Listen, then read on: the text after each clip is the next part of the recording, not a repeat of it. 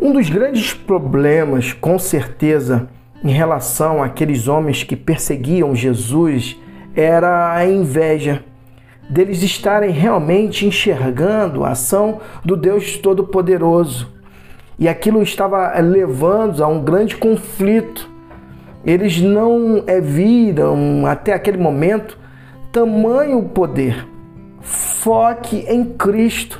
E você não vai ficar é, é turbado ou é, é com um conflito mas você vai ter a convicção de que ele sim é a ação de Deus eh, na terra, a todos os homens, e que o Espírito Santo, a partir da sua vida, é, agiu de uma forma poderosa e diferenciada a ponto eh, de levar muitas vidas a vivenciar a libertação. E a libertação está diretamente ligada a estar é, conectada com o Pai está conectado com o próximo, pois é uma consequência desse relacionamento é, de amor com o Pai. Olha que top!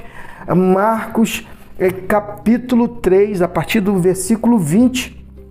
Jesus foi para casa e, como sempre, uma multidão se formou em volta dele. Era tanta gente pedindo ajuda que ele é, não tinha tempo nem para comer. Alguns parentes, informados da situação, foram tirá-lo de lá, até pela força, se necessário. Eles suspeitavam que Jesus estava perdendo o juízo. Os líderes religiosos de Jerusalém espalharam o boato de que ele estava praticando magia negra, fazendo truques diabólicos para impressionar o povo, mostrando poder espiritual. Jesus contestou a calúnia. Faz sentido um demônio lutar contra outro demônio? Jesus é, perguntou. Satanás expulsaria o próprio Satanás? Uma família que vive brigando se desentregará e desintegrará.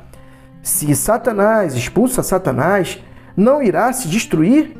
Acham que é possível, em plena luz do dia, entrar na casa de um homem forte e acordado a roubar seus bens sem amarrá-lo primeiro, amarre-no e então poderão roubá-lo.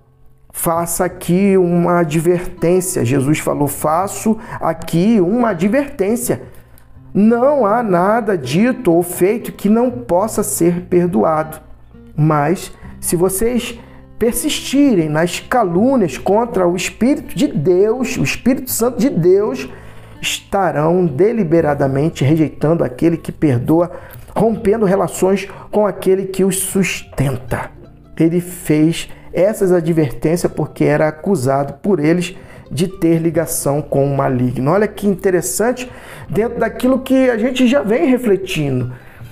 É, Jesus é, deve ser o foco da nossa atenção. O nosso relacionamento com Deus e com o próximo deve ser o foco da nossa atenção. Se eles estivessem é, centrados nessa máxima, eles não iriam se deixar levar pela inveja.